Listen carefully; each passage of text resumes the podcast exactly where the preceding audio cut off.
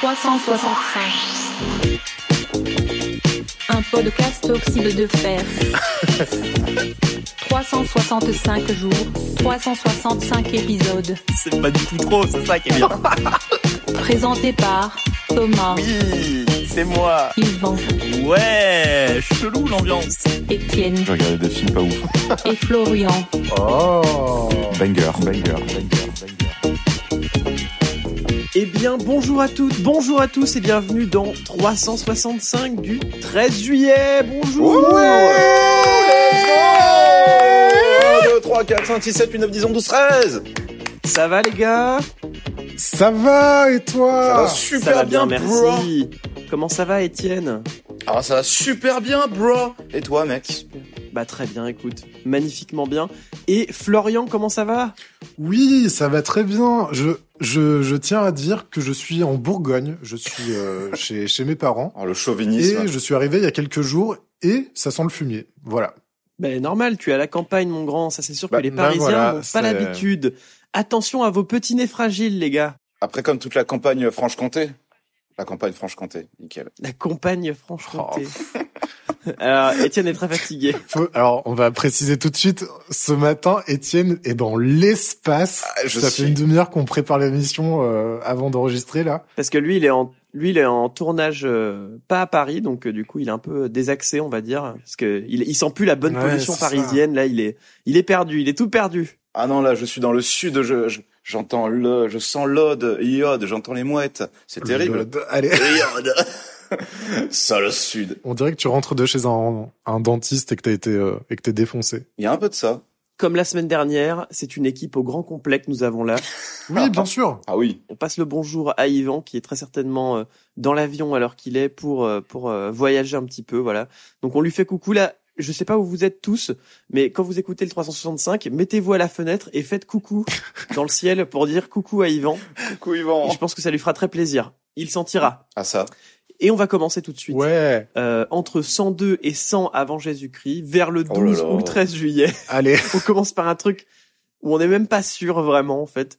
Et c'est euh, Jules César, général, écrivain, homme politique et, et, et d'État romain, euh, qui qui est né le 13 juillet. Donc bon anniversaire à lui s'il nous écoute. Bon anniversaire. Bonne année, Jules. JC. Euh, à savoir que bah voilà, on, on connaît tous Jules César.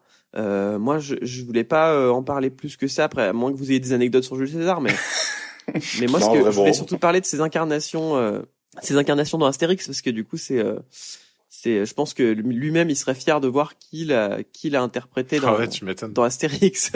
bah la chance. Ouais, ouais. Du coup, tu me proposes quoi Un blind test de qui a incarné Jules César, c'est ça? Euh, ouais, carrément. Mais je m'en souviens plus. Ok. Comment ça, tu t'en souviens plus? Ah bah, super. Bah, Alain Chabat. Vincent Cassel, plus récemment. Ah ouais, Vincent Cassel. Ouais. Ouais, dans le tout dernier. Euh, Alain Delon. J'aime pas. Alain Delon pour les euh, 12 travaux. Euh... Celui avec euh, Castaldi. Castaldi en, en chef romain, c'était qui le... Ah putain, si je me rappelais pas. Il y a euh, Gottfried John. D'accord. C'est un mec qui a un gros pif. Ah mais ouais, ouais, Ah oui, si. ouais, je me Ah, souviens. putain, c'est vrai, que ça allait... Oh c'est vrai que ça allait bien, parce que dans la BD, il était vraiment présenté comme ça. Et ben voilà. Pour le coup, ils ont pas choisi un acteur euh, qui était charismatique, ils ont plus choisi un acteur qui lui ressemblait euh, à la BD quoi. Bon, il est peut-être charismatique. Non. Bah tu- souviens-toi du film, hein, il était pas charismatique. hein. Bah, un peu quand même. Le César. Le film était nul. Ce film, c'est une, c'est un Surtout qu'il enfer. avait, il avait un gros accent anglais, c'était hyper chelou. Je crois qu'il est allemand apparemment. Mais euh, Ah ouais, il le avait un gros film accent. euh, Astérix contre César, j'ai des euh, souvenirs traumatiques de ce film quoi. Parce que tu sais, tu vois ça dans ton enfance, la scène avec les araignées à la fin dans l'arène là, atroce. Mais euh, je sais pas pourquoi on décrit souvent... on est souvent en train de, de s'acharner sur les 12 travaux d'Astérix, parce que je pense que c'est parce qu'il a coûté très cher. Mais en termes de qualité, Astérix contre César est vraiment pas plus mauvais que euh, les 12 travaux. Hein. Ils sont tout aussi nuls à chier, euh, les deux.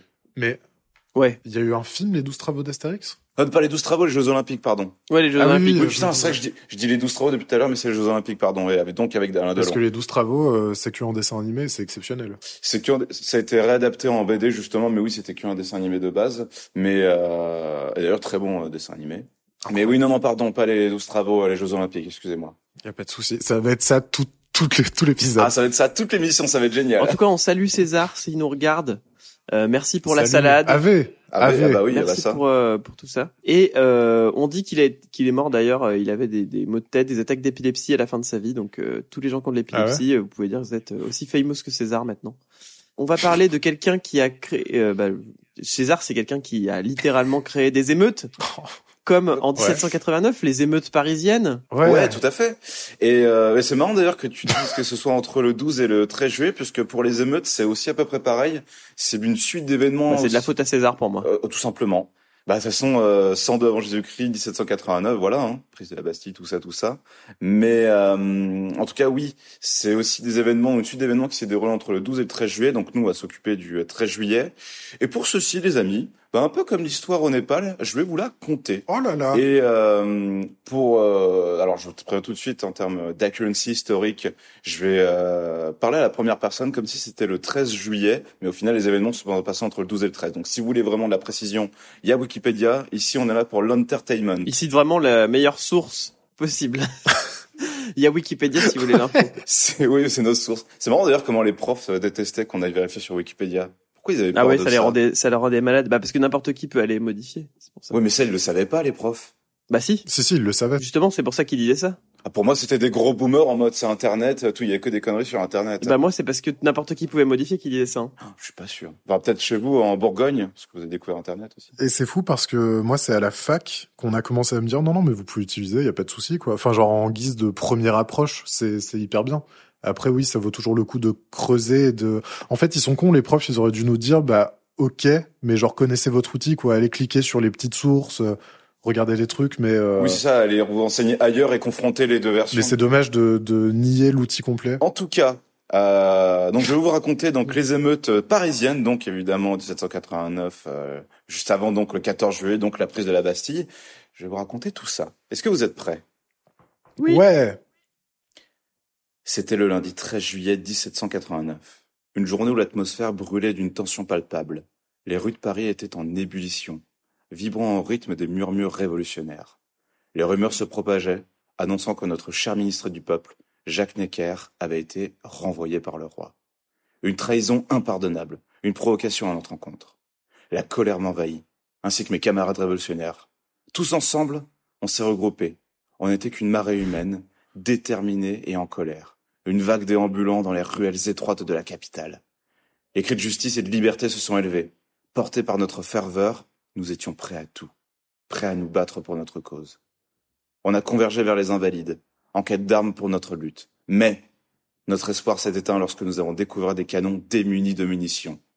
La déception était vive, mais n'a pas entamé notre détermination. Nous étions prêts à affronter les soldats royaux, armés de notre volonté indomptable. Et puis vient la Bastille, la forteresse imposante qui incarnait l'oppression et la tyrannie. On s'est élancé, nos pas martelant les pavés avec la conviction d'une révolte inévitable. Les gardes de la Bastille nous ont fait face, obstinés à protéger leur symbole du pouvoir absolu. Mais nous n'avions pas peur, car notre soif de vérité nous guidait. Les affrontements ont été violents, mais nous ne sommes pas laissés intimider. Les cris de ralliement, les clameurs de victoire se sont mêlés aux échos des combats. Nous avons lutté avec acharnement, déterminés à renverser les chaînes qui nous entravaient. Et puis, la porte de la Bastille s'est ouverte devant nous. Symbole de notre triomphe, une vague de forêt a submergé nos cœurs alors que nous franchissions ce seuil interdit. Nous avions réussi.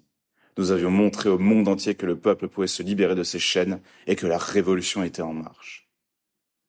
Ces journées du 12 et du 13 resteront à jamais gravées dans ma mémoire. Un chapitre essentiel de nos luttes pour les libertés, nous avons allumé la flamme de la révolte, brisé les chaînes de l'oppression et proclamé notre désir inébranlable de justice. Nous avons ouvert la voie à une nouvelle ère, où le peuple serait le maître de son destin. La Révolution française venait de naître, et j'étais fier d'avoir été témoin de cette grande révolte populaire. Ouais. Wouhou si vous trouvez que je joue mal, bah dites-vous que Marion Game trouve que je joue bien. Voilà, c'est dit. Elle trouvait. Elle Elle trouvait parce trouvait, qu'elle est morte. Eh oui, feu à elle. Après, elle peut, elle peut, on peut plus dire qu'elle l'a, qu'elle l'a jamais dit parce qu'elle est morte. Donc, euh, tu peux le dire. Ouais, bah moi, bah moi je vous le dis, c'était moi qui faisais répéter ces textes à Marion Game, et elle trouvait que je jouais bien. Elle m'a demandé, ah, tu joues dans le théâtre, j'ai fait pas du tout Marion. Bon après, tu, t'as toujours dit qu'elle était euh, sénile à la fin, donc C'est c'est pas hyper rassurant. ça vaut pas grand chose, malheureusement. Elle disait, tu joues bien Michel. C'est vrai, putain, je lui rappelais des actualités sur son comédien de doublage, j'ai fait, ah bon, je fais ça? Et je lui dis, bah ouais, normalement, il y a la saison qui est enregistrée bientôt et tout. Fait, ah, bah, je savais pas. Je fais, ok, super. Mais par contre, tu joues bien, Étienne. hein. T'as fait du théâtre. Euh, voilà les amis. Donc ces journées, donc voilà, c'était du 12 et 13 juillet. Voilà, j'ai fait un condensé pour que ça se passe euh, tout le 13 juillet. Mais voilà, chers camarades. Merci beaucoup, Étienne. Plaisir. En tout cas, ah putain, c'est pas ah, putain, un blâme. Maintenant, on va mettre des blâmes. Hein. Au bout de trois, t'es exclu de l'assaut. vrai. Quand je dis en tout cas, je mets un euro dans un bocal. Ok. Oh, ouais. Et ça va dans la trésorerie de l'assaut. Et à la fin, euh, je paye, je paye une bière, euh, je paye une bière à tout- euh, aux membres de, euh, aux membres de l'assaut. Euh, donc, euh, j'ai failli le dire. Indépendamment de tout ça. Indépendamment de tout ça, euh, quelqu'un que que Marion Gamme estimait forcément beaucoup, c'est Simone Veil, qui est née en 1927, ce jour-ci. Euh, Oui. Femme politique française, euh, rescapée et témoin des camps nazis, magistrate, ministre de la Santé, elle a été députée européenne, présidente du Parlement européen, membre du Conseil constitutionnel et de l'Académie française. Et euh, maintenant, elle est au Panthéon avec son mari. Elle est décédée le 30 juin 2017. Euh, voilà, N'oubliez pas hein, les petits stickers sur les sur les cercueils au Panthéon. Hein. exactement. Les stickers oxyde de fer. Bien sûr. On parlera sûrement de Simone Veil euh, à d'autres occasions, on en aura plein, parce qu'elle a fait plein de choses dans sa vie, euh, elle a été très importante. Donc on en parlera, euh, on en parlera lors d'une chronique spéciale pour elle, mais en tout cas on lui souhaite un bon anniversaire. Et euh, n'hésitez pas à aller lire justement euh, toute l'histoire de Simone Veil, tout ça. euh, ou alors gardez-vous un petit peu la surprise pour l'épisode de 365 qui en parlera plus tard. Ou alors, ou alors allez voir le film. Étienne sera ravi. Après, j'ai pas vu le film, c'est juste que je déteste euh, Elsa Zilberstein. c'est tout. Je trouve qu'elle elle a, un elle a un côté euh, vraiment. euh, tu sens l'actrice snob euh, française, quoi. Et euh, je trouve que ça, ça transpire trop et vraiment, euh, à chaque fois que je la vois dans une affiche, en plus, elle est restée longtemps. Déjà, le teasing pour euh, Simone était extrêmement long, donc tu voyais vraiment sa gueule partout dans les métros et euh, bah, ça m'énervait tout simplement. voilà, Super. c'était ma review sur euh, le film de Simone Veil. Quelqu'un qui, qui ne nous énerve pas, qui n'a pas l'air d'avoir un, côté snob, c'est Hubert Reeves, un astrophysicien canadien, ouais. et c'est Flo qui va nous en parler. Hubert Reeves. Hubert Reeves, là Oui, euh, moi j'ai eu une super anecdote sur Hubert Reeves. ah bah, Un jour, c'était il y a, euh, je sais pas, euh, 4-5 ans, je faisais un trajet Paris-Chalon-sur-Saône en TER. Et euh, c'était une époque où j'aimais bien euh, euh, regarder des conférences sur euh, le cosmos, sur euh, le temps, sur euh, sur des sujets qui mêlent physique et philo, parce que je faisais mes études là-dedans. Et je regardais une conférence d'Hubert Reeves justement sur le temps, sur mon téléphone en tout petit. À un moment, je relève la tête et je vois la même personne que sur mon écran, euh, deux rangs plus loin, qui était plongée dans des bouquins. Et en fait, c'était exactement Hubert Reeves qui était dans le même wagon que moi, Non, c'était juste un, un mec barbu. alors que je regardais une de ses conférences. Et, euh, et du coup, je suis allé voir, je suis allé taper son nom et j'ai vu euh, sur internet qu'il était en train de faire des conférences à Paris, enfin dans France à ce moment-là. Et j'étais euh, émerveillé. Je- J'ai pas osé le voir. Je suis parti après et j'ai juste trouvé ce petit moment de grâce euh, magique. euh, et voilà. Comme moi quand j'étais à Paris et que j'ai vu Danny Briand. Ouais, voilà. Vraiment la même Mais personne. t'étais en train d'écouter l'intégrale, non? T'étais en train d'écouter This is Danny Briand sur Spotify. devant le Mousse.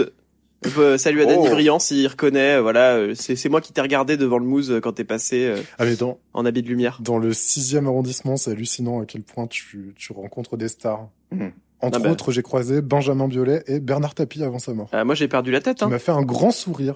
Ah bah oui, Et t'es- Moi, alors t'en gardes quel souvenir de Bernard Tapie du coup? Un grand homme. Hein. Comme le grand Charles là. Pareil, j'ai pas osé, j'ai pas osé aller le voir, lui parler du Crédit Lyonnais, mais bon, Ah bah mec. En vrai, dis-moi la vérité. en vrai, maintenant, D'autres à moi, Je peux le dire, il y a que nous deux. en vrai, la revente d'Adidas, comment ça s'est passé? Ah là là, il est mort avec tous ses secrets. Hein. Oh oui, Et tous ces vices. ça fait chier. Mais bientôt il y aura la série Netflix. Putain, oui, c'est vrai. Ah oui, putain. Oh non mais alors ça, mais je- mais En vrai, mais mais on arrête 365, on fait un, un- une watch party de ça. je suis chaud. Franchement. Ça va être incroyable. C'est qui déjà qui joue son rôle? C'est euh, Lafitte. C'est la fille. Ah oui, ouais. c'est la fille, putain. Mais non, mais déjà, j'ai vu. Alors, euh, ça part en tangente sur euh, Bernard Tapie. Alors, on parlait de Berry. Mais euh, Pardon Hubert. il y a des photos qui sont sorties de euh, Lafitte qui est un peu rajeuni et qui euh, qui est en train de vendre des télés. Mais ça m'a rendu hystérique.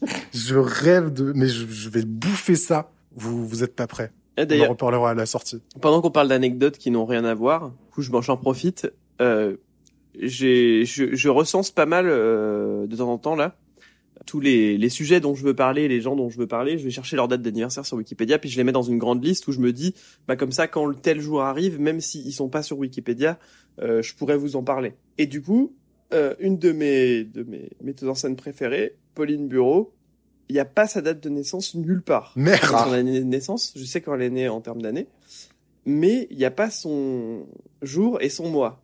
Donc je me suis dit, je vais euh, envoyer un message à la page Facebook de sa compagnie, savoir Oh là si là. je peux avoir sa date de naissance en expliquant tout parce que c'est chelou quand même. Malade. Oui. Donc j'explique tout, j'envoie le message, ils me répondent pas. Je me dis, bah je vais pas me décourager, j'envoie un mail aussi. Donc voilà, je, je, je leur demande, est-ce que c'est, c'est, vous pourriez me fournir cette information pour parler de Pauline dans mon podcast? Et euh, la nana qui s'occupe de, de la com, qui me répond, euh, merci de votre intérêt, on aimerait en savoir plus sur votre podcast, est-ce que vous avez un lien Donc je vais envoyer. Ah ouais? Euh, aussi, si le travail de Pauline vous intéresse, est-ce nécessaire de parler de sa date d'anniversaire? Bah- Je ne vois pas l'influence de cette information sur ses créations. Mais tu lui as dit, Mais OMG tu, tu lui as dit le, le principe de l'émission? Bah ouais, je lui ai renvoyé. prétexte. Je lui ai renvoyé il y a huit jours euh, parce que je lui avais déjà expliqué qu'on se servait des que le l'émission était un prétexte pour parler des, de choses qu'on aime bien Oui. ou de gens qu'on aime bien. Et du coup, je lui ai renvoyé le lien et euh, je lui ai dit bah voilà, c'est d'anniversaire. Évidemment que ça a aucune influence sur ses créations, mais c'est le concept du podcast. Donc si je veux parler d'elle, il faut que j'ai sa date d'anniversaire. Elle doit penser que je suis un malade mental et que je veux juste sa date d'anniversaire et que j'invente tout. Du coup, je lui ai Ah, envoyé un lien vers les, le podcast et euh, et je, en plus j'ai j'ai fait une, une dernière ligne où je où j'explique que je l'adore, que j'ai vu une de ses premières pièces quand j'étais euh, ado et que du coup je, depuis euh, je vais voir euh, tout son travail parce que je trouve qu'elle est brillante en tant qu'auteur et en tant que, que metteuse en scène, mais je mais elle m'a toujours pas répondu et ça fait huit jours alors que la dernière fois elle m'avait répondu Ah. en deux jours. Donc Mhm. je pense que je suis passé dans une pile euh, dans une pile de mails euh, à ne pas répondre et surtout bloqué. Les Alors, spams. ce que je te propose, Thomas, si t'es d'accord, c'est que euh, soit t'arrives à choper la date d'une création de pièce ou je sais pas quoi, je sais pas si c'est trouvable, ou alors tu prends n'importe quel post Facebook et tu dis bah alors à ce moment-là il s'est passé ça. ah oui putain c'est pas con. Soit on te donne un joker et un jour où t'as rien à dire et bah le droit de parler de Pauline Bureau. Non, ce que je ferais, c'est que sinon, je prendrais la date de la représentation du premier spectacle que j'ai vu d'elle. Ah oui, Ah, bah voilà. c'est encore plus marqué par rapport à toi, c'est bien. Sinon tu dis alors 14 septembre, elle a changé de photo de couverture sur Facebook. Et donc du coup, Pauline Bureau. Si Pauline, elle veut venir parler de son travail, euh, ah bah avec grand plaisir, faut que vous accordiez sur une date. Ah mais- oui, par contre, oui. bah, euh, même si c'est pas ta date d'anniversaire, Pauline, il y a aucun problème. on s'arrange. On, on se débrouillera, c'est pas grave. On dira que c'était euh, la date d'anniversaire d'un autre truc, de ta première dent perdue. Ah incroyable. En tout cas, quelqu'un qui a dû perdre des dents. J'ai dit encore en tout cas, c'est Patrick Stewart puisqu'il est vieux, il est né en 1940. Putain, en vrai, la transition entre Hubert Reeves et Patrick Stewart, elle était toute trouvée sur l'espace. Oui, ouf. Sauf qu'on est allé sur, on est allé sur Bernard Tapie et sur Pauline Bureau. Quelqu'un qui a plus toutes ses dents. Euh, Patrick Stewart. Désolé, bah, désolé parce que je suis, euh, je suis gérontophobe. Patrick Stewart, euh, né le 13 juillet, du coup, bah, bon anniversaire à lui. Patas. Bravo.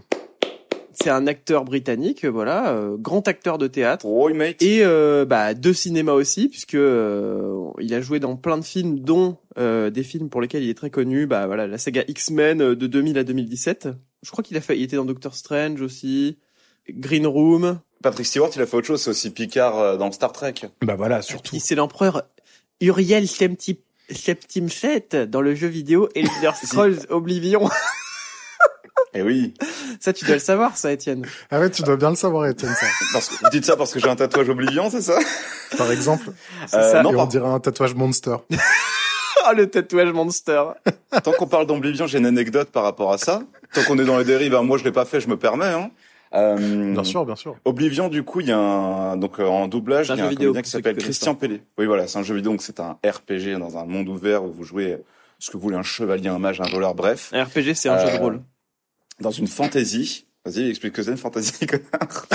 Une fantasy, c'est quelque chose qui est, euh, qui est qui est fantastique. fantasque. qui est fantasque.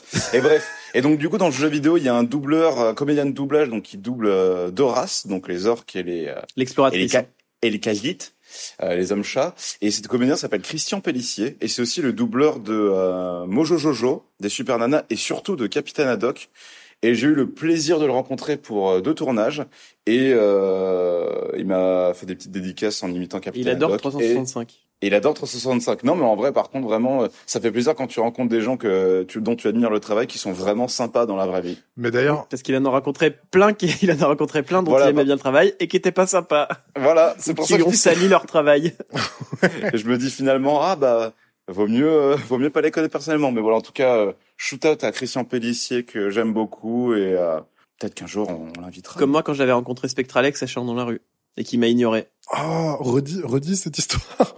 Bah c'était que moi je l'écoutais beaucoup quand il était avec Edouard Baird à la radio et je le trouvais assez brillant et du coup on est allé voir son spectacle qui était pas ouf en plus et je suis allé le voir à la fin pour lui dire je suis allé le voir à la fin je lui ai dit euh, bonjour euh, j'étais tout tremblant en plus je dis ah j'adore votre travail et tout avec Edouard Baird je regarde souvent euh, j'écoute souvent et je trouve que c'est brillant et tout etc et il m'a dit ah oui attends deux secondes il s'est retourné pour parler à un autre gars et il, il s'est jamais re-retourné vers moi Aïe aïe aïe. Vraiment, il m'a, il m'a plus, il m'a plus écouté. Je suis resté à côté de lui comme un con. Et j'ai attendu qu'il se retourne pour que je puisse finir ma phrase. Et jamais il s'est retourné. À un moment, il m'a jeté un coup d'œil, puis il est reparti.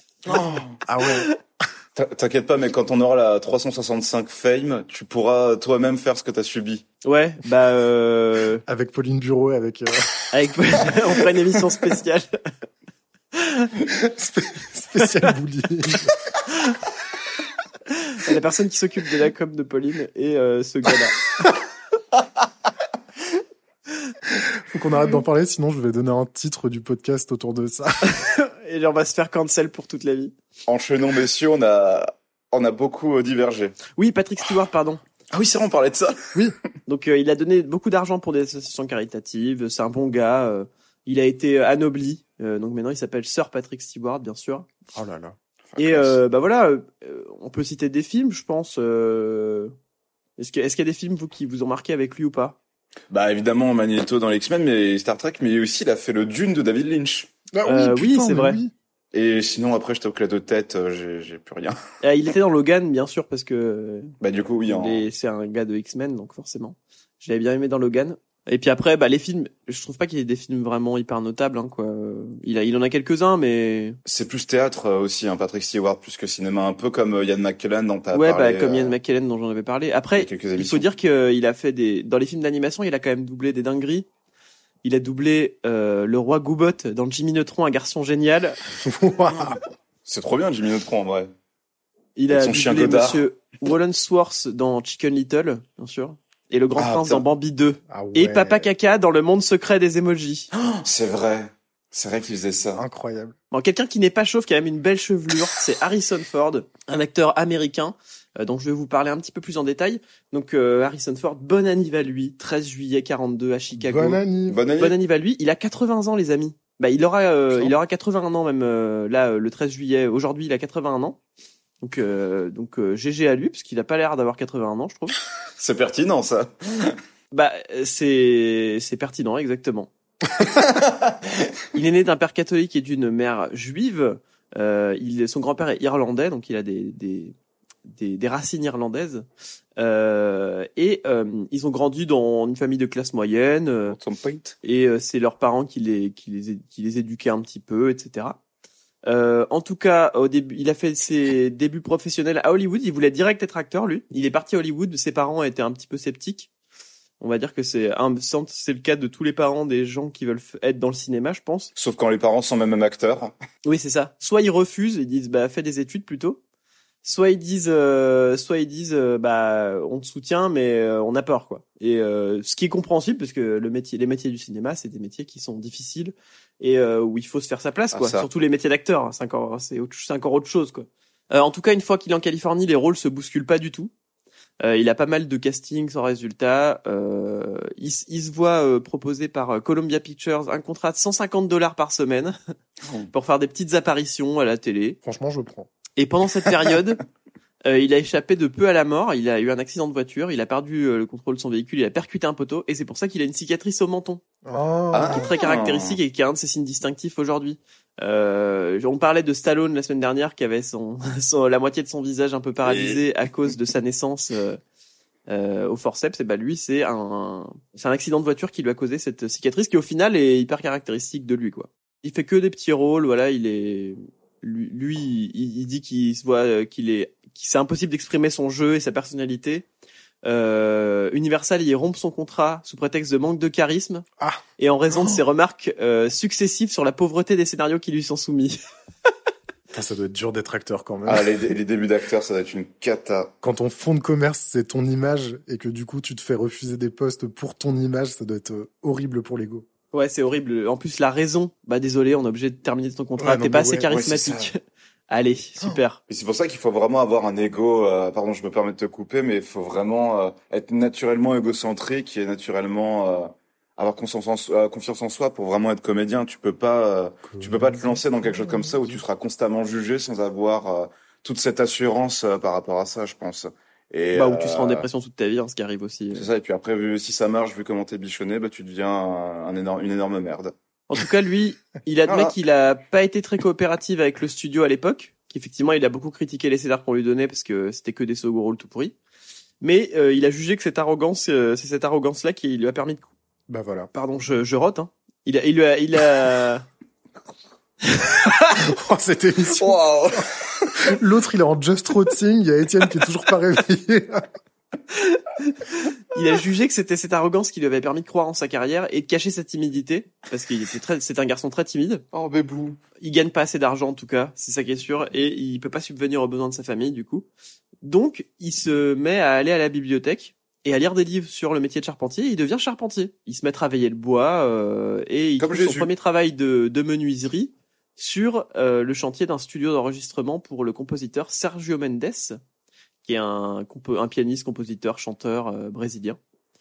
Et euh, il accepte quelques petits rôles au cinéma. Donc euh, il joue dans Zabriskie Point, un film italo-américain, euh, et euh, dans plusieurs autres films, euh, voilà, qui sont pas pas très connus.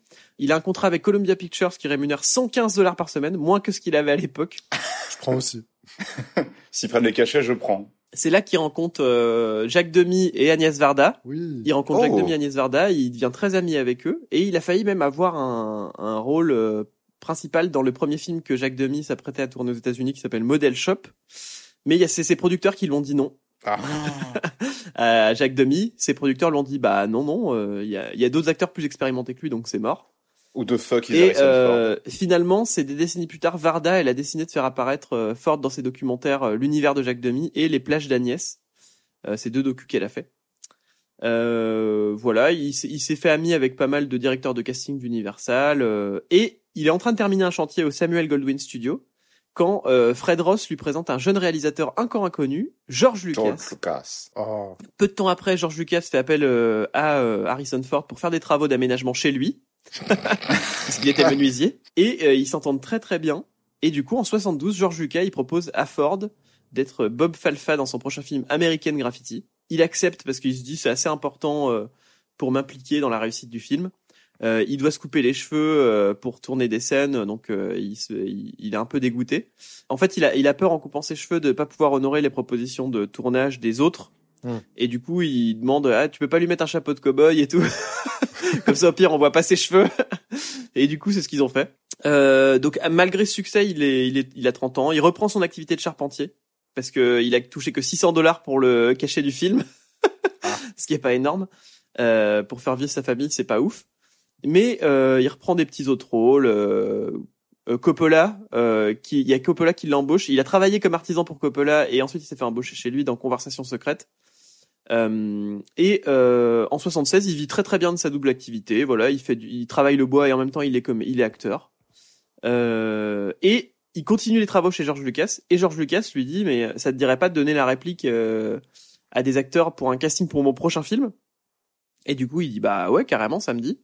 Et euh, après quelques répliques, George Lucas lui donne le rôle de Han Solo. Donc là, c'est la consécration pour Oh là là. Pour Harrison Ford. Ça de- il devient Han Solo. Il joue dans Star Wars. Euh, c'est c'est un truc de fou. Et puis euh, il est très marquant dans ce rôle-là. Euh, Je pense que on peut tous le dire. euh, on peut tous le dire. hein. Moi, en tout cas, je le dis, je le crie. À savoir que dans la VF des années euh, des Star Wars des années 70, Han Solo était euh, Yann Solo, comme euh, Oui, comme le Faucon Millennium était le 3PO. Et c'était ouais, c'était Z6PO et Chewbacca, c'était Chic Tabac. C'était pour correspondre euh, au lip sync pour que Et oui. pour que ça colle mieux, mais finalement. euh, Chic pourquoi je dis ça moi? Pourquoi je pourquoi je fais genre euh, j'aime bien Star Wars? Et euh, Faucon c'est le Millennium Condor. Voilà. Pouah. Euh, Indiana Jones ensuite. À la fin des années 70, il y a George Lucas et Spielberg qui travaillent sur euh, leur prochaine production qui est un, un film rendant hommage aux serials de leur enfance, donc euh, Indiana Jones. Euh, pour ce projet, Harry, euh, Spielberg il pense directement à Harrison Ford, Euh, mais George Lucas il veut pas parce que euh, il aime pas reprendre un acteur qu'il a déjà fait jouer Ah ouais. et il arrête pas de dire je veux pas en faire mon De Niro en référence à, euh, le fait, au fait que Scorsese il fasse tout le temps jouer De Niro. Et euh, il craint qu'il y ait une confusion entre Han Solo et euh, Indiana Jones en fait. C'est vrai que ça se passe à la même époque en plus. Bah ouais. Il y a plusieurs acteurs qui sont approchés pour le rôle. C'est Tom Selleck qui est choisi pour euh, Oui. incarner l'aventurier, mais il refuse le rôle parce qu'il est en train de jouer dans Magnum. Et il veut pas se raser la moustache. C'est ça. Bah oui, parce que du coup c'est trop important pour sa série en plus. Et oui. On peut dire qu'il était sur la Selec. Oh Après- oui. après, Bah oui, bien sûr, il est sur la Selleck. Et après, après ce refus, du coup, euh, Spielberg il persuade George Lucas que Indiana Jones s'est taillé pour Harrison Ford. Et je pense qu'il a eu du pif parce que encore une fois, c'est un rôle hyper marquant. Indiana Jones, Harrison Ford, euh, c'est assez incroyable comme euh, il a, il a, il crève l'écran dans, dans ces films-là. Qu'est-ce qu'il est beau. Et il a signé directement pour trois films en plus. Ah, ça je ils étaient sûrs que ça allait être une trilogie déjà. Mais pour 50 dollars. Malheureusement. Pour Non, 120 là, il a dollars par semaine, ça va. Euh, il a joué ensuite dans Blade Runner. euh, voilà, je m'étendrai pas parce qu'il y a beaucoup de films incroyables dans lesquels il a Ah, joué. pardon, non, non, on va, on va s'étendre sur Blade Runner. Regarde. Vas-y, parle de Blade S'il y a Runner. un film, s'il y a un film Oh, de toute la ouais. filmo d'Harrison Ford qu'il faut regarder, c'est Blade Runner. Alors, oui, il y a les Star Wars et les Indiana Jones qui sont exceptionnels, c'est des monuments. Mais Blade Runner, c'est, en plus, il y a plusieurs versions. de- T'as vraiment la version originale qui était sortie avec euh, un espèce de documentaire avec euh, bah, Harrison Ford qui faisait la voix off en expliquant tout euh, le film. Et t'avais le director's cut où vraiment tout était silencieux et contemplatif et c'était beau. Et les deux versions se valent tout autant et sont incroyables. Donc, regardez Blade Runner, c'est un pilier du cinéma SF et c'est fou. C'est fou. En tout cas, euh, c'est c'est un film où c'est un film, c'est un très très bon film et c'est un film qui lui rapporte aussi encore beaucoup de de compliments. Et après, il a fait, bah, il a fait euh, les autres Star Wars, bien sûr, euh, où il était dedans. Il y a Apocalypse Now aussi, Hmm. où il était. Il, Un petit rôle il dedans, Il ouais. a joué dedans. Le rabbin au Far West que j'ai pas vu, mais Ah, j'ai pas vu non plus. J'ai pas, je l'ai pas vu, mais apparemment, voilà. c'est, apparemment, c'est marquant. hein. Il a fait plein d'autres films. Ça a été un grand héros d'action, en tout cas dans les années 90. Il a fait plein, plein de films euh, comme ça, jeux de guerre, danger immédiat, euh, que des films euh, d'aventure, action. Et en tout cas, il a été hyper bankable à ce moment-là. Hein. C'est, c'est clair, euh, c'est, c'est clair. Il a, il a même mangé avec Bill Clinton, bien sûr. Waouh La chance. Putain. Dans les années 2000, il a eu beaucoup d'échecs. C'est un peu la même, c'est un peu la même histoire que Mm. Stallone au final que j'ai raconté la semaine dernière. Au début des années 2000, tous ces acteurs-là, ils ont commencé à être un peu has-been, à être dépassés, à continuer. En fait, ils ont continué à jouer dans des films d'action comme ça. Sauf qu'en Ouais. fait, c'était plus ce que voulait voir vraiment le public. Et, euh, et donc du coup, ils ont, ils ont eu un passage à vide. Et euh, dans les années 2010, comme Stallone, retour au blockbuster et euh, retour euh, du succès. Euh, il a retrouvé son rôle de Han Solo dans Star Wars, dans le 7. Et il a joué dans le dernier Blade Runner, où il reprend son rôle 35 ans après le premier. Donc, euh, donc voilà pour euh, pour Harrison Ford. Euh, c'est c'est un, on peut dire que c'est un grand acteur quand même, et euh, que son histoire elle est quand même assez dingue. Euh, C'est quand même un gars qui est passé de être acteur à travailler le bois, et c'est ça qu'il a fait au final, être acteur alors qu'il avait fait euh, des castings et joué dans des séries, mais c'est le travail du bois qui lui a donné tous ses boulots quoi. Ça, par contre, c'est incroyable, la, la politique de pied dans la porte où il fait de la menuiserie pour des grands réalisateurs hollywoodiens et, euh, et finalement, il le... Tu sais, j'imagine, oui. il refait, la- il refait le toit de- d'un grand réalisateur et il dit, oh pardon, je peux citer du Shakespeare en même temps. Ça ne dérange pas et le réel qui dit, putain, il est bon, lui. Putain. La belle délivrerie et tout, hein. Beau vocalise. Euh, à savoir qu'il est hyper engagé pour l'environnement et euh, pour Oui. l'archéologie, parce que comme il a joué Indiana Jones, euh, il a été euh, pas mal mis en avant par les gens, parce qu'il a donné envie aux gosses d'être archéologue. Et c'est vrai que il y a beaucoup de gosses qui ont voulu devenir archéologue en voyant euh, la vie d'Indiana Jones, etc., en voyant que c'était un truc de fou. Bon, Moi, le après, je pense premier, hein. qu'ils ont été potentiellement déçus, parce que je veux pas dire que c'est ennuyeux, mais l'archéologie, c'est pas euh, aller dans des temples maudits euh, et, euh, et Non, faire bah, des c'est un aventures. travail quoi. universitaire, quoi. Ouais, c'est plus un travail universitaire. Donc du coup, effectivement, bon bah, les gens euh, étaient peut-être un peu déçus après, mais au moins ça a donné de l'intérêt pour ce métier-là qui est hyper important quoi. Et euh, juste pour revenir au côté euh, au côté euh, écologie, alors oui, très engagé pour l'environnement, sauf que paradoxalement, bon voilà, ça avait fait tourner un peu euh, l'extrait quand euh, c'était à Cannes. Harrison Ford est un grand fan de- d'avion et c'est lui-même un pilote Ah oui. d'avion. Il a d'ailleurs- euh, failli, euh, il a eu un accident d'ailleurs dans 2015, je crois, où il a failli mourir, c'était très grave. Mais euh, bon voilà, beaucoup de jets privés, euh, énormément euh, polluants, très consommateurs, donc. euh, donc bon, faire la morale par rapport au gouvernement, je dis pas, euh, c'est c'est bien et tout, c'est bien de donner une voix par rapport à ça, mais euh, quand t'es un énorme pollueur comme ça, euh, bah tais-toi Harrison, voilà. Ouais, Allez, c'est pas mal. Retourne faire la toiture de Spielberg. chez Alors là, je vais tailler un beau costard à celui-là. pour toi. Ouais. Ah, Quelqu'un trois pièces, qui- hein, au moins. quelqu'un qui a sûrement taillé des beaux costards, surtout sur des toiles, c'est Frida Kahlo, une artiste peintre mexicaine Oh là là. qui Mais on en a parlé la semaine dernière, Bah Mais non oui, on en a parlé la semaine dernière, mais en fait, elle est morte aujourd'hui. Le 13 juillet, elle est décédée. Donc, euh, elle est née le 6 juillet, morte le 13 juillet. Donc, euh, voilà, on, on a, on a traversé son histoire en une semaine. Euh, on n'en a pas encore parlé en détail, mais pareil, c'est quelqu'un, euh, elle a fait beaucoup de choses, donc on pourra en parler très en détail sur euh, d'autres émissions. Euh, on lui souhaite un bon anniversaire de mort. Je sais pas si ça se souhaite, mais en tout On cas, l'a déjà on- fait hein, dans l'émission. c'est vrai qu'on l'a déjà fait, mais peut-être pour des gens qu'on n'aimait pas. Et, euh, et voilà, n'hésitez pas à aller voir son travail, à regarder le film, on le redit, mais et n'hésitez pas à écouter l'épisode de la semaine dernière si vous l'avez pas écouté. Euh, faites pause là tout de suite, appuyez sur pause. Ah merde, mais du coup ils entendent plus ce que j'ai dit maintenant. Euh, si vous êtes encore là, Attendez la fin de la phrase. Attendez, attendez la fin de la phrase. Appuyez sur pause et allez écouter l'épisode de la semaine dernière. Voilà, maintenant top pause. Voilà, je pense que là les gens ils vont y aller normalement. Il y a peu de, il y a peu de chances qu'ils y aillent pas. Tu les connais si bien, mec. Quelqu'un qu'on pense connaître si bien, c'est aussi Michael Jackson, qui est né en Ouais. 1964, mais en fait on le connaît pas si bien parce que ce Michael Jackson là, c'est un basketteur américain qui euh, qui est né du coup le, le 13 juillet 2023. Euh, je ne sais rien de lui, mis à part que ça me faisait rire. Euh, qui s'appelle Michael Jackson, voilà. Attends, t'as t'as dit, t'as dit qu'il était né le 13 juillet 2023 Euh, non, en 1964, pardon. Je veux dire qu'il serait né aujourd'hui. Bah, tu... Ah oui, il est né aujourd'hui, mais, Relis un peu tes notes, Thomas. mais en 64. Je vais te tuer. Coupe, coupe ça. Putain, l'ambiance. Coupe sinon on va se faire euh, ouais, on, va, on va se faire censurer. Là, je parlais dans je parlais dans les jeux vidéo, je vais le tuer hein, pas dans, non, dans le jeu, dans le jeu. ouais. dans GTA RP. Non, non, Apple, euh, c'est faux. Ah, Fall Guys. Dans Minecraft.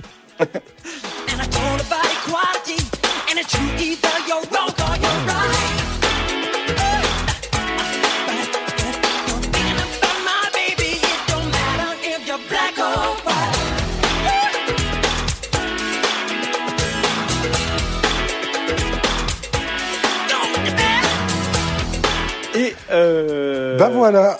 pardon. En tout Il y a quelqu'un cas.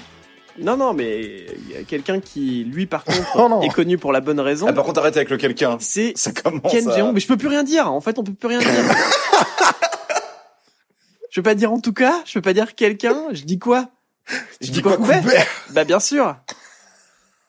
Donc Ken Jeong, de son vrai nom Kendrick Jeong. C'est vrai, c'est Kendrick, Euh, son nom donc c'est Kendrick Bah oui, Kangjo. de Kendrick Ken. Putain, j'avoue. C'est un acteur humoriste et médecin. Non, ça peut être Kenneth. C'est un médecin aussi. Hein. Ça se à l'envers, d'ailleurs, Kenneth. C'est un acteur. J'en peux plus.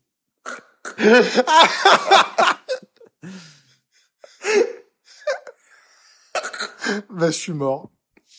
Donc, il est connu pour euh, avoir incarné euh, le, le truand euh, Leslie Shaw dans la trilogie comique Very Bad Trip de 2009 à 2013 euh, Oui. de Todd Phillips. Et euh, à la télé, il est connu pour le rôle de Ben Chang, senior Ben Chang, euh, Oh là là. professeur d'espagnol dans la série Community. Euh, Ouais. Et ça, c'est une dinguerie. Il est incroyable dans Community. Il crève l'écran de fou et il a, il a un timing comique, je trouve, un, assez dingue. Et puis son personnage a vraiment un destin, un destin assez incroyable. Ouais, Il y a même, je crois qu'il y, y a une période où il vit dans les, dans les ventilations. ouais, dans la ventilation du, du collège. Mais euh, malheureusement, son personnage, il sert un peu de prétexte pour une transition un peu chelou. Ouais. Euh, et c'est la partie la moins agréable de la série euh, parce qu'il y a eu changement de de réalisateur et de euh, scénariste. Enfin bref, c'était un peu compliqué, mais euh, le personnage, surtout dans les premières saisons, est exceptionnel et il a quand même un arc de rédemption assez cool à la fin.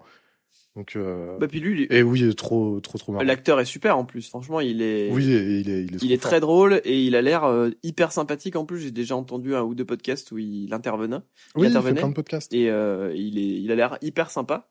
Moi je vous encourage à regarder bah, Community les premières saisons, c'est mes préférés. Après je trouve que euh, bah que ça s'intéresse moins aux relations entre les personnages et plus à à, à prétexte pour faire euh, du genre un petit peu euh, des genres différents Ouais. etc. Et du coup je trouve ça dommage. Moi je préfère vraiment les premières saisons. Je vous encourage à regarder saison 1, 2, 3 au moins qui sont vraiment géniales je trouve et puis elles sont euh, elles sont hyper émouvantes. Elles sont c'est des belles saisons je trouve et très drôles en plus. Et euh, je vous encourage aussi si vous si vous avez l'occasion de regarder Murderville. Il y a un épisode avec lui. Euh, Murderville qui est une série de euh, Will Arnett. Ah oui. Ah oui. Euh, Oh c'est une série qui est incroyable où il y a des des épi- c'est des c'est une série policière.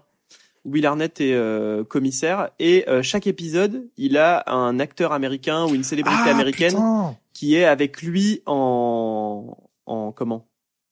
En stagiaire et en fait les acteurs et les célébrités américaines ne savent pas le scénario ne Ouais. savent rien du scénario ils les emmènent sur des scènes et ils doivent improviser euh, leur jeu en fait Euh, c'est pas mal ça. c'est une série d'enquêtes où les acteurs les acteurs américains les célébrités qui sont sur le set ne n'ont pas de texte en fait. Euh, tout le monde a un texte. Il y a des gens qui doivent intervenir à certains moments précis et tout sauf eux. Donc eux ils doivent réagir euh, pour de vrai.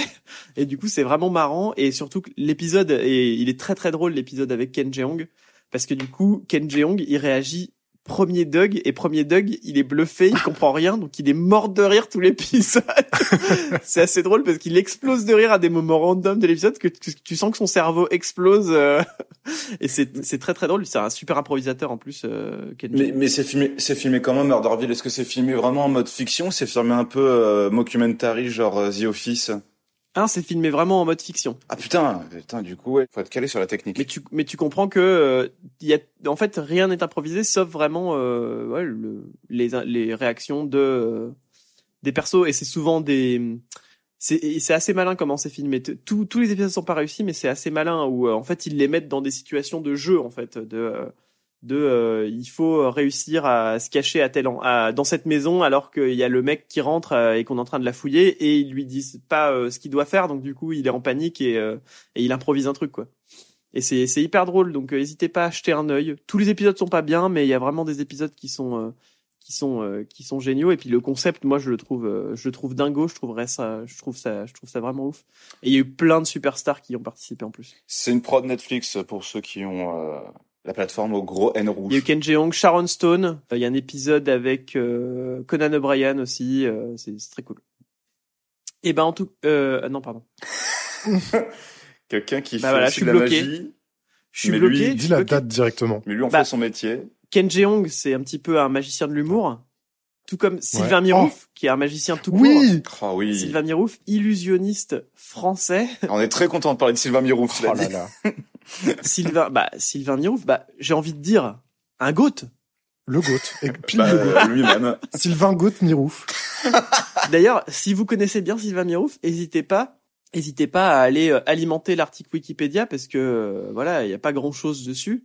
Euh, à savoir que c'est Patrick Timsit qui l'a présenté à Michel Drucker, c'est comme ça qu'il a commencé sa carrière. Incroyable. Donc c'est beau. Euh, voilà, il, il faisait, en fait, il faisait lui mélanger un petit peu magie et humour. C'est ça, c'est ça son plus gros euh, truc, quoi. Je sais que je sais que toi Thomas t'as eu aussi quelques DVD euh, Oh quand là t'étais là là petit, là là là là. notamment sur l'œuf magique, n'est-ce pas? J'ai eu, j'ai eu les, pareil, ouais, j'ai eu euh, au bureau de tabac, ils vendaient des VHS Mais ouais.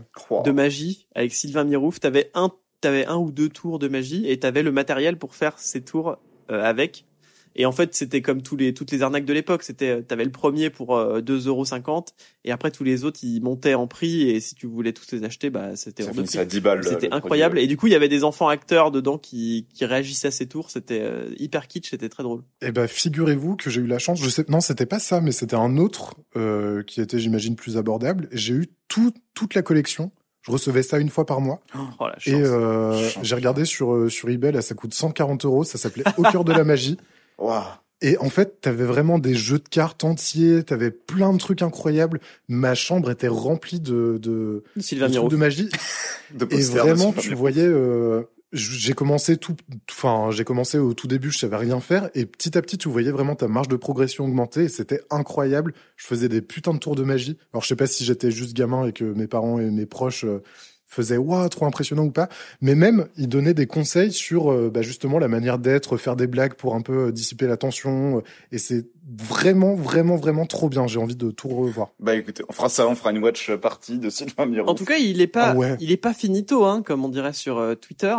En 2009, il a fait un coffret de mentalisme Waouh. euh, et, et un tout nouveau livre objet qui s'appelle Les trucs de Mire Ouf Hum, bah ouais. aux éditions Marque coup, il y a Page. du liquide de vaisselle. En 2010, Oh. il a participé à l'élaboration des effets magiques d'un épisode de la série Camping Paradis Oh, incroyable. qui s'appelle Magic Oh, Camping. C'est pire en pire. Il a même fait, Il a fait maigrir Laurent Grenac. Je la couperai malheureusement. Waouh. c'est lui. Bah non, parce que c'est vrai qu'il a maigri d'un coup à cette Ouais, bah, je suis époque-là.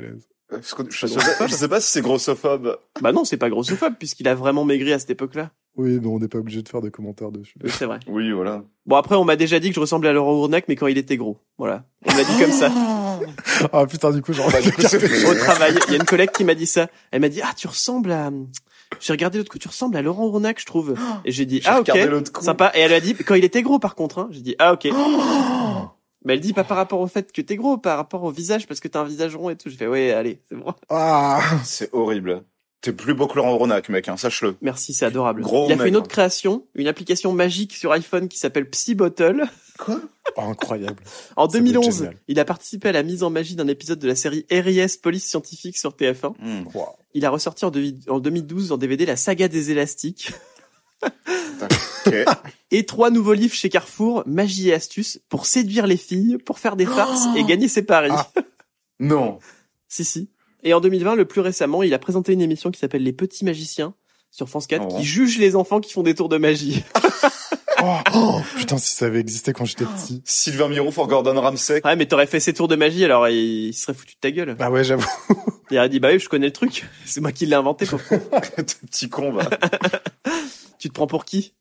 Quelqu'un qui avait un talent comique aussi incroyable que celui de Sylvain Mirouf, mais qui n'était pas magicien, c'est Bruno Salomon, humoriste et acteur Oh là là. français. En année, en- dans les années 70, il est, il est né, c'est ça? Tout à fait. Étienne? Ouais, tout à fait, Bruno Salomon. Oui, bah écoutez, moi j'ai de sympathie pour Bruno Salomon. Ça fait partie du euh, oui. paysage euh, télévisuel français des années Ouais. 2000 avec euh, le double. Surtout son, son, son rôle dans Batman. Salomon Grundy, moi je trouve ça incroyable. Donc on peut citer dans ses films et ses séries notamment bah, Brise de Nice évidemment. Euh, il a joué dans le Brise de Nice 3 d'ailleurs. Il a fait Fais pas ci, fais pas ça. Mais surtout c'est il a été comédien de doublage et c'était lui qui faisait la VO du Burger Quiz.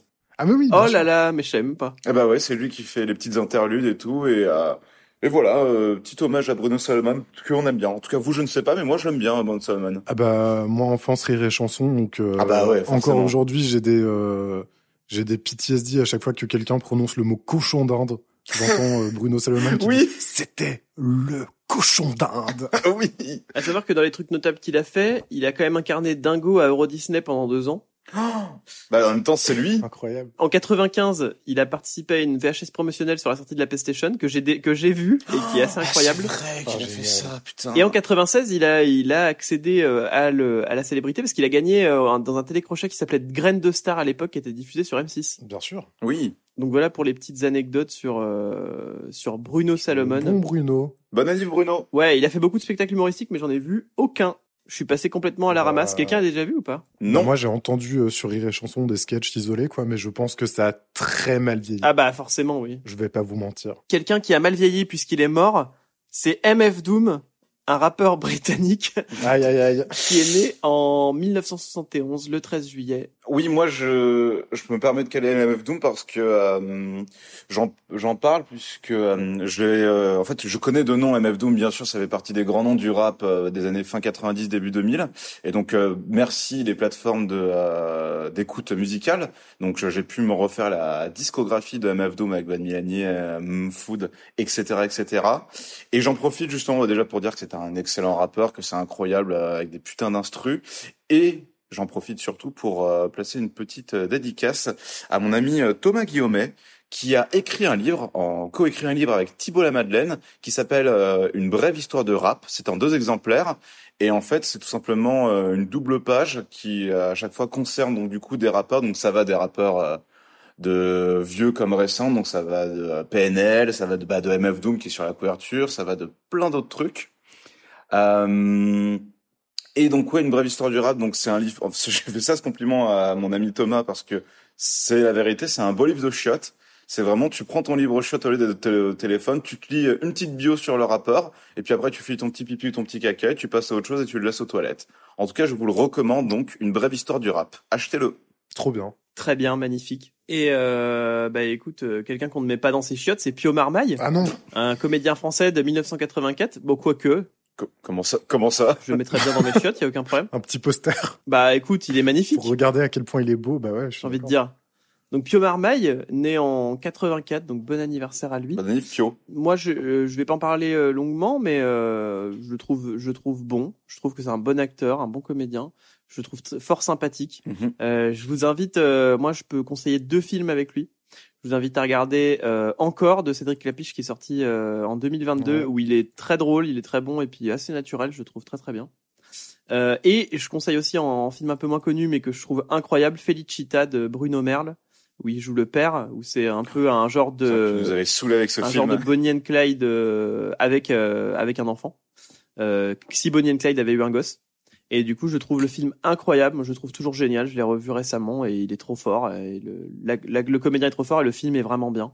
Bah, je vous ai saoulé avec, mais est-ce que vous l'avez vu? Non. Euh, non, pas vu. Voilà.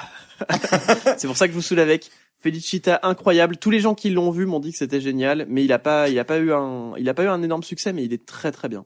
Moi, je vous recommande avec Pio Marmaille euh, la série En Thérapie, Ah oui, c'est génial. Bien sûr. où il est surtout présent dans la saison euh, 1, où il joue euh, avec sa femme, du coup, dont j'ai oublié le nom, hélas, de la comédienne, mais il joue du coup un couple en thérapie, un couple qui se déchire euh, suite à la venue d'un enfant.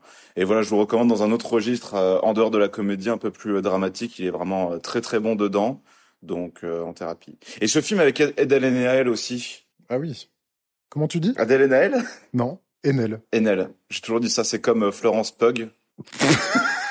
C'est comme euh, Cillian Murphy et non pas Killian. Enfin, et Killian justement, pardon. Euh, euh, C'est un truc que tu as appris comme ça et que c'est ancré. Pour, euh, pour compléter le tableau, moi je citerai un film qui est sorti, euh, je sais plus, il y a quelques années, euh, Médecin de nuit, Ah oui, avec euh, Vincent Macaigne. avec Vincent Macaigne, où euh. Pio Marmaille joue un- une espèce de pharmacien qui file des cartes vitales en scred euh, à, à des gens qui en ont besoin. Très très cool, film très sombre, mais euh, trop bien. Je recommande. D'ailleurs, tout se recoupe puisque euh, bah, Pio Marmaille, en 2015-2016, il a joué euh, dans Roberto Zucco de Bernard-Marie Coltès, qui est un auteur que j'adore, Ouais. euh, et surtout qui a été, qui est la première pièce que j'ai vue de Pauline Bureau. Donc voilà. Oh là là, C'est- revient. Bon, c'était pas avec lui malheureusement, mais euh, mais c'était déjà très bien. Elle était, elle était géniale. En tout cas, putain, mais c'est un truc de fou. C'est devenu naturel. Je peux pas m'en empêcher. Il a vraiment mis les mains sur sa tête en mode ah putain. En 1985, un an, euh, Pio Marmaille avait un an, euh, mais euh, c'est quelque chose dont on se souviendra encore dans 1985 ans. C'est le Live Aid à Wembley, Ouais. en Angleterre, à Philadelphie aux États-Unis. C'est un événement qui était euh, pour la recherche euh, et la lutte contre le SIDA. Bien sûr. Euh, je pense que ça c'est un truc de fou, non? Live Aid. Euh, oui, oui, et puis déjà on peut dire que ouais, alors Wembley, je sais pas à l'époque, mais en tout cas aujourd'hui Wembley c'est le deuxième plus grand stade euh, européen avec une capacité de euh, 80 000 personnes. C'est le seul qui est au-dessus, c'est le Camp Nou à Paris ou le Camp Nou ou Camp Nou, voilà, ça dépend comment vous le dites, à Barcelone avec des capacités supérieures. Mais oui, euh, concert exceptionnel. Flo, on, on se le fait tous les deux. Non, Moi, je voulais juste euh, raconter une petite anecdote de concert, de musique. Il y a, euh, il y a eu Oh, tu notamment. y étais La chance? Ouais, j'aurais bien aimé. Non, il y a eu notamment le groupe U2 Mmh. qui a joué Tout. et qui a donné euh, une version incroyable qui est disponible partout évidemment de Bad. Ils étaient euh, déjà un peu connus, mais il y a plein de gens qui disent que c'est notamment ce concert euh, à Wembley qui les a euh, fait euh, vraiment euh, décoller euh, internationalement. Et du coup, il y a un peu toute l'énergie de U2 et notamment de Bono qui vampirise un peu le truc. En, euh, en fait, ils commencent à jouer Bad. Ils étaient, ils étaient censés jouer d'autres chansons après. Et à un moment, Bono voit des mouvements de foule euh, dans le public. Il dit aux autres de continuer à jouer une même boucle pendant 8 minutes. Il essaye de sortir une meuf qui est bloquée, il la fait remonter jusqu'à jusqu'à lui et il danse avec elle. Et ils finissent par se rouler une pelle. Pendant que les autres continuent à, jouer les mêmes accords en boucle. Et, euh, et finalement la version dure euh, je sais plus 8 9 minutes au lieu de 4 et euh, apparemment les, le groupe était le reste du groupe était furieux après ça mais la vidéo est magique. euh, Il y a plein de reacts maintenant de, de, de vieux darons qui font découvrir ça à leurs enfants. C'est c'est rigolo.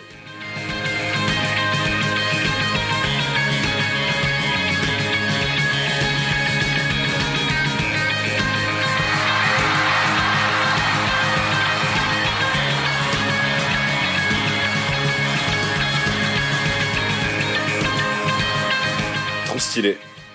Bah, en tout cas, au-delà de U2, on peut aussi citer donc les gens, euh, les, les groupes et les euh, personnalités présentes. Donc, il y a euh, les Beach Boys, euh, on va pas tous les dire, bien sûr, on va dire les noms les plus connus, les Beach Boys, Black Sabbath. Bob Dylan. Hein, ça, ça, ça te plaît, ça, Flo, Bob Dylan? Ah ça, Ah bah ça. c'est ma cam. David Bowie, Straits, bien ouais. sûr, d'ailleurs Straits, tout à fait, Dulan Dulan, Elton John, Eric Clapton, euh, Queen, du coup, dont euh, Bah oui. Le film Bohemian Rhapsody reprend une partie de Live Aid, et ce film est affreux, et il a gagné des Oscars, ce qui est honteux. Et dit, en plus dit n'importe quoi sur le live aid particulièrement. Et dit n'importe- Romantise à mort. Et sur la vie de Freddie Mercury aussi, comme quoi Oui, il été accepté, oui, le, le. CD a été accepté par sa famille avant le concert, jamais de la Ouais, vie. ouais, ouais. Même les membres du groupe étaient pas au courant. Enfin bref, il y a eu les Rolling Stones, il y a eu euh, Wham. il y a eu Wham, tout à fait. Il y a eu Mick Jagger, il y a eu euh, Paul McCartney, il y a eu Phil Collins, il y a eu Run DMC, euh, Sting, Quelle époque. euh, The Hooters, pas le restaurant, What a time to be alive. ouais, The Who, Ça Tina Turner. Enfin voilà. Le sida et le rock. En fait, c'était euh, si si t'étais au Live Aid euh, le, le 13 juillet 85, t'as t'as vu quasiment tous les groupes qui ont marqué euh, Ouais, de ouf. qui ont marqué ces Ah bah années-là oui. quoi. C'est un truc de fou. Madonna, j'ai pas dit Madonna. C'est un truc, c'est un truc de dingue. Et euh, Phil Collins, il jouait à Londres et il a pris le Concorde pour aller jouer à Philadelphie Oui, c'est vrai. parce que il, parce qu'il parce qu'il devait jouer là-bas aussi. Et du coup, il a pris le, il a pris un direct euh, pour venir jouer. carrément. Incroyable, je savais pas. Earlier, Phil Collins performed here with Sting, and then he was helicoptered out of here to Heathrow, got on Concorde, and he's on his way to America to actually perform at the Philadelphia end of this extraordinary event. And now I hope we're going to be able to hear from Phil Collins and Steve Blacknell somewhere way up in the sky over the Atlantic in Concorde.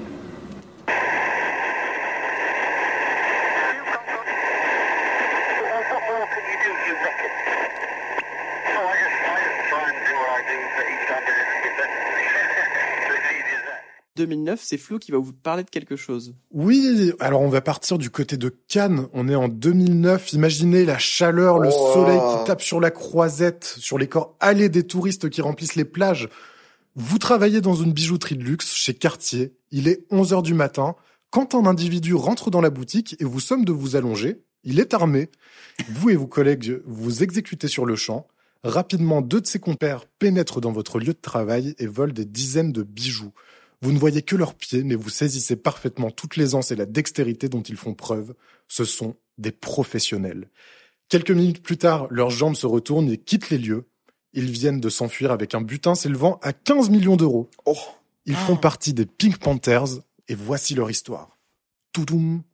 Non, en gros, euh, les Pink Panthers, c'est un groupe de bandits spécialisés dans le cambriolage de bijouterie de luxe. Euh, ils sont principalement composés d'anciens militaires ou membres des services secrets des pays d'ex-Yougoslavie. Oh là là. Ils ont commencé leur activité en 96, donc ça a été fondé par des vétérans originaires du Monténégro. Il y aurait un noyau dur d'une quarantaine de personnes qui donnent des directives à plusieurs centaines de membres partout euh, dans le monde. Donc euh, c'est des anciens miliciens serbes, euh, serbes et croates, des bosniens, des monténégrins, etc., qui ont combattu dans les guerres en Yougoslavie dans les années 90. Et on nous dit euh, dans l'article Wikipédia, en plus des hold-up, ils réalisent des missions commando pour libérer leurs confrères capturés partout dans le monde. Leur surnom Pink Panther, ça leur vient de policiers anglais de Scotland Yard qui retrouvent en 2003 chez l'un des membres une bague en diamant bleu d'une valeur de 500 000 pounds qui est cachée dans un pot de crème pour le visage, comme dans la panthère rose. Oh. Et euh, c'est comme ça que, que le nom leur a été donné. Il y a une phrase marrante euh, sur, pareil, sur l'article Wikipédia qui synthétise bien toute l'imagerie autour du groupe. Euh, donc c'est une citation de Christophe Aget, patron de la police judiciaire de Monaco pour le Figaro, qui est donc euh, bien concerné étant à Monaco. Il dit maniant la Kalachnikov ou le pistolet serbe CZ de petit calibre avec une redoutable aisance, ces individus pragmatiques n'hésitent pas à tuer pour survivre. Ils considèrent la mort comme un détail. Leur froide détermination n'a d'égal que leur mode opératoire très méticuleux. Cependant, en fait, l'article Wikipédia est, est chiant parce que c'est un peu un mélange de bah, de romantisation et de trucs. On sait pas trop si c'est vrai parce qu'en fait, techniquement, il n'y a jamais eu aucune victime lors de leur braquage, officiellement en tout cas. Donc euh, ils utilisent pas tant la force que ça, mais bon, c'est c'est marrant. Enfin, ils braquent des gens, mais ils tuent personne a priori. En 2007, il y a Interpol qui crée une section spéciale, euh, le projet Pink Panthers, implanté dans 188 pays, juste pour euh, pour s'occuper de leur cas. Euh, cette section parvient à ses premiers résultats en 2010 avec l'arrestation d'un Serbe qui s'appelle Bojan Vuskovic Boyan. dans le cadre d'une enquête sur un vol de bijoux à Vienne en 2008. Il y aurait entre 500 et 1000 membres dans, dans Pink Panthers, seulement une dizaine identifiés. Il y a plus de 380 braquages qui sont recensés par Interpol entre 99 et 2015. Et donc ils ont sévi partout dans le monde, à Dubaï, en Suisse, en Lich- au Liechtenstein. Ils ont les, les bonnes adresses. Ouais, tu m'étonnes. Euh, Paris, Saint-Tropez, Cannes, euh, Mm. Tokyo, Londres. Et ils ont, alors pareil, euh, là, zone rêve souhaité sur Wikipédia, donc attention, mais ça rajoute au lore, c'est trop marrant. Leur mode opératoire, ils choisissent un lieu, ils envoient une première équipe en éclaireur, souvent un couple à l'allure aisée, qui repère les bijoux, les systèmes de sécurité, les détecteurs de mouvement et de vibration, les caméras, l'emplacement des boutons d'alarme, etc. Ils font attention aux moindres erreurs d'inattention des vendeurs, notamment s'ils laissent les vitrines ouvertes. Ils étudient bien sûr les itinéraires de fuite, le temps d'intervention de la police, etc. Et ensuite, il y a une deuxième équipe qui passe à l'action et qui s'enfuit rapidement. Ils utilisent la violence qu'en dernier recours. Voilà. Donc euh, c'est, euh, je connaissais pas du tout moi ça, et c'est, euh, bah, c'est trop marrant quoi. Putain, c'est vrai. Mais de toute façon, c'est ça qui est bien avec 365, c'est que même pour nous, on apprend des événements euh, Ouais. ouais, historiques et tout, et tu dis ou des faits de société, des faits divers, et tu dis ah, putain, ça, ça a existé, c'est bien. On en sort grandi, et c'est vrai que même moi, j'étais pas du tout au courant des Pink Panthers et, euh, et 15 millions hein, le butin en 2009, 15 c'est, millions en, un- en une fois. ouais. c'est, euh, eh, franchement, euh, ça fait plus que mon salaire. Hein.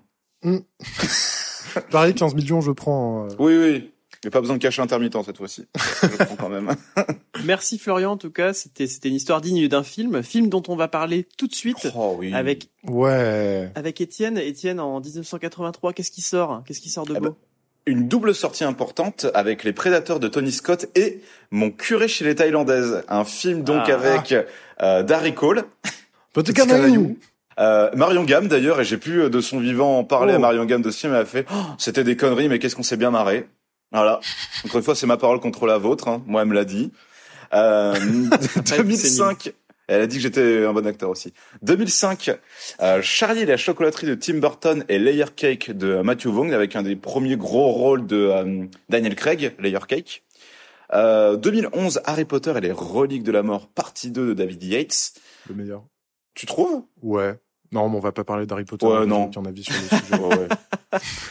Euh, 2022 Thor, euh, donc triple sortie en 2022 avec Thor Love and Thunder de euh, Taika Waititi, La Nuit du 12 de Dominique Moll et Putain, La génial. Famille Asada de Oui. Ryota Nakano. Pas vu, mais tout le monde m'en dit beaucoup de bien. Et dit ben moi, j'ai vu aucun drôle des et trois. que C'est solaire. La nuit Oui, du j'ai 12, pas vu non c'est plus. trop bien. Trop bien. Regardez. Regardez ça. Et euh, on va finir par euh, le, les, tra- les, les dictons, pardon. Les Ouais. dictons, 3, 4, Ouais. 5, il y en a 6 aujourd'hui, euh, mais ils sont petits, donc on choisira. Vas-y, speedrun. Alors, euh, d'a- d'ailleurs, on n'a pas dit de qui c'était la fête. Bah oui. Ah oui. On n'a pas dit de qui c'était la fête. les... C'est qui? C'est Eh ben, c'est, bah, justement, bonne question. Saint-Eugène, Bah, je- Je vais pardon. vous le dire. Oh bah bise Eugène. C'est la Saint, Bonne fête, Eugène. c'est la Saint-Eugène. Et il y a d'autres prénoms aussi, attendez. Saint-Henri et Saint-Joël. Ouais. Et plein d'autres prénoms assez obscurs. Euh, Turio, par exemple. euh, voilà. Arrête d'inventer. Dicton. À la Saint-Turio sèment les navaux. les navaux désignant ici les navets. Et non pas euh, Navo. euh. Oh non, sûrement pas. À Saint-Henri, suée mauvaise moissonnée. Très bien. hmm. Ok. Pluie au jour de Saint-Eugène met le moissonneur à la gêne, mais si le soleil pompe l'eau, c'est signe de huit jours chauds. Bon, au moins il y a des rimes. Ah, bah j'espère Ah. que si le soleil pompe, pompe l'eau aujourd'hui, le 13 juillet, c'est signe de huit jours chauds. Bon, je pense que maintenant on s'y attend. À l'époque, il n'y avait pas de réchauffement climatique, donc ça allait. Nous, Ouais. là, je, je, je guesse, hein, 13 juillet, il fait super chaud. Voilà, je, petit je guess pense. comme ça. Putain, Je pense, allez, je parie, Je parie sur un. Ça sera drôle. Je. On va parier sur un, de... un degré. Moi, je parie sur un, un 36 degrés. Ah, attendez, mais il faut que je dise une localisation, sinon ça n'a aucun sens. Bah ouais. Euh, 30... Non, tu peux dire en moyenne sur la France. En moyenne sur la France, 36 degrés. Allez. Étienne Ok. Euh, moi, je pense que le, on va pla- battre plein pot un petit début août, donc je dirais un petit 31. Voilà, ça reste respirable. C'est fort. 31 degrés. Ok. Hmm, En moyenne. Et Florian Je vais dire 34. Ok. Et on va mettre Mon un. rêve. Ah non, ça va te faire chier. J'allais dire, on va mettre un petit insert d'Yvan qui devine. Ah, je peux le faire, vas-y, vas-y. On met un petit insert. Yvan, à ton avis, quelle température va-t-il faire le 13 juillet, à ton avis? En moyenne en France. Je vais juste lui demander de dire euh, une température au hasard. De dire un chiffre, Yvan. 76. Alors, je continue avec les trois dernières. Pluie au jour de Saint-Eugène met le travailleur à la gêne. Ça, c'est bien vrai. Quand il fait chaud, euh, quand il pleut, euh, ça, c'est embêtant pour travailler. Eh bien dit. Quand reviendra la Bah ouais. Saint-Henri, tu planteras ton céleri. Quoi que fasse Saint-Henri, sur le blé mûr, le paysan rit. Et ben voilà, Eh c'est ben. tout pour aujourd'hui. Les dictons étaient bien éclatés au sol. Et en tout cas, on vous souhaite euh, une bo- des bons jours de chaleur. On vous souhaite des bonnes vacances. Bien du coup. On est le 13 juillet. Allez voir les petits feux d'artifice demain. Ça coûte rien. Voilà. Ah bah oui, et dans les villages, c'est dès ce soir. Dès ce soir dans les villages. À Gergy, par exemple, si vous y allez, 13 juillet, il y a une petite fête foraine. C'est plutôt sympa. Bien Thomas vous y arrivera puisqu'il est le maire de Gergy. On le sait tous. Petite buvette, des saucisses et des hot dogs vendus par euh, l'amicale des sapeurs-pompiers. et à la semaine prochaine. Et d'ailleurs, semaine Ouais. prochaine, on reçoit un Et la semaine invité. prochaine, on aura un petit Oui. invité spécial. Voilà, on vous en dit pas plus, parce que de toute façon, vous ne le connaissez pas. oui, voilà. Et voilà. Mais vous allez l'adorer. Ah oui, c'est Bonne une fin de crème. semaine à tous. Bonne fin de semaine à tous. Au Des bisous, revoir. bon 13 juillet, Ciao, bonnes ciao, vacances. ciao. Ciao, Bon courage ciao. à ceux qui bossent.